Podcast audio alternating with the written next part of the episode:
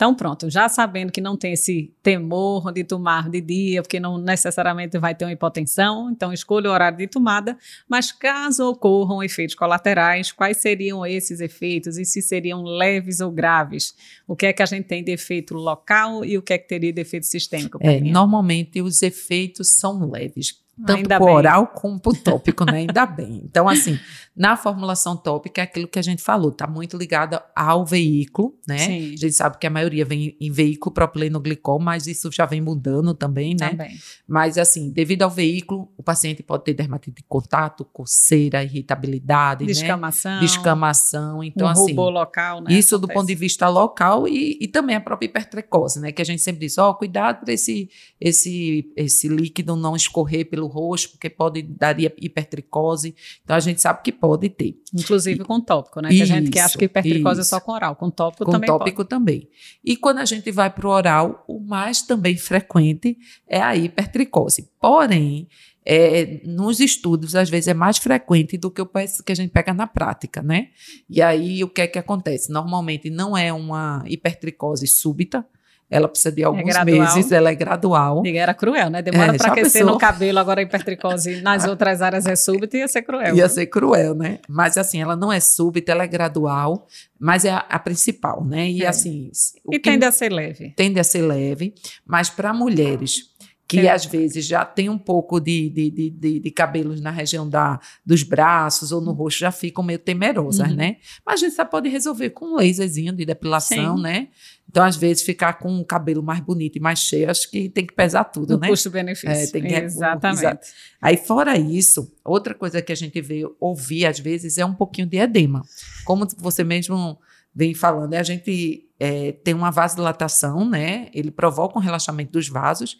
E isso não é só vasos, às vezes também tem relação com linfático também. E isso pode dar um pouquinho de edema, isso. seja meio inferiores, seja palpebral, né? Isso. E fala na literatura até de derramezinhos, que isso é uma coisa mais rara. Cavitários. Mas pode acontecer uns derrames cavitários, tipo uma serosite, um derrame pleural, um derrame pericárdico. Mas, mas não é, é comum. Raro, isso é gente. bem raro é, mesmo, é, entendeu? Isso. Fora isso, o que dizem que pode acontecer logo no início, que eu sempre pergunto aos pacientes, é ataque cardíaco. Né? Tem gente que diz que Pode ser um rebote. Um rebotezinho sente um ataque cardíaco, mas isso é logo nos primeiros dias. Então, também, se deu um mês e ele está tranquilo, você pode ficar bem tranquila. E tem história de arritmias, uhum. né? Então é importante você realmente perguntar a ele como é que foi o uso. Não precisa só perguntar de forma, né, para não ficar também induzindo as é, coisas, né? Lógico. Porque depois, daqui a pouco, eles arranjam todos os efeitos colaterais. É, né? Vai ler logo a bula, pronto. Isso. Né? Tem e, história até de acne, né? Mas é, assim, não é uma não coisa, é coisa que a gente vê na prática, Isso, né? Então, é. assim, eu acho que de forma geral a prescrição é simples, pode ser no horário que for mais conveniente para o paciente, já que ela tem uma eficácia aí, uma duração de ação de 24 horas, efeitos colaterais raros quase sempre relacionados ao pelo, né? Então, assim, Isso. assim, hipertricose ou, ou, pela ação local, quando é local, e esses efeitos relacionados à transudação por terceiro espaço, né? O edema do inferior palpebral, cavitário muito raramente. E no caso, então, para o segmento do paciente, o mais importante é a gente fazer essa checagem sem indução, né, Perla? Isso. Checar a pressão arterial, teve algum mal-estar, alguma síncope, está tendo edema, sem dizer diretamente que pode ser pelo minoxidil, né? Mas assim, você entender mais nessa checagem, não é algo que precisa de, por exemplo, é, checagem laboratorial periódica, não. é muito mais esse feedback até para saber se você tem margem para aumentar a dose, se for Isso. o objetivo desse paciente. Né? Termina que, assim, no consultório, eu sempre pego, vou lá, pego o tensiômetro. Dizem que dermato não, não é clínica, é besteira dizer isso, né? É, por favor. Mas eu vou lá, boto meu oxímetro, vejo, dou uma escutadinha só para ver se está tudo direitinho.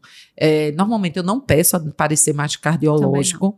Agora, claro, se for um paciente, como a gente está falando aqui desde o começo, que, que tem uma polidroga, usa muita medicação.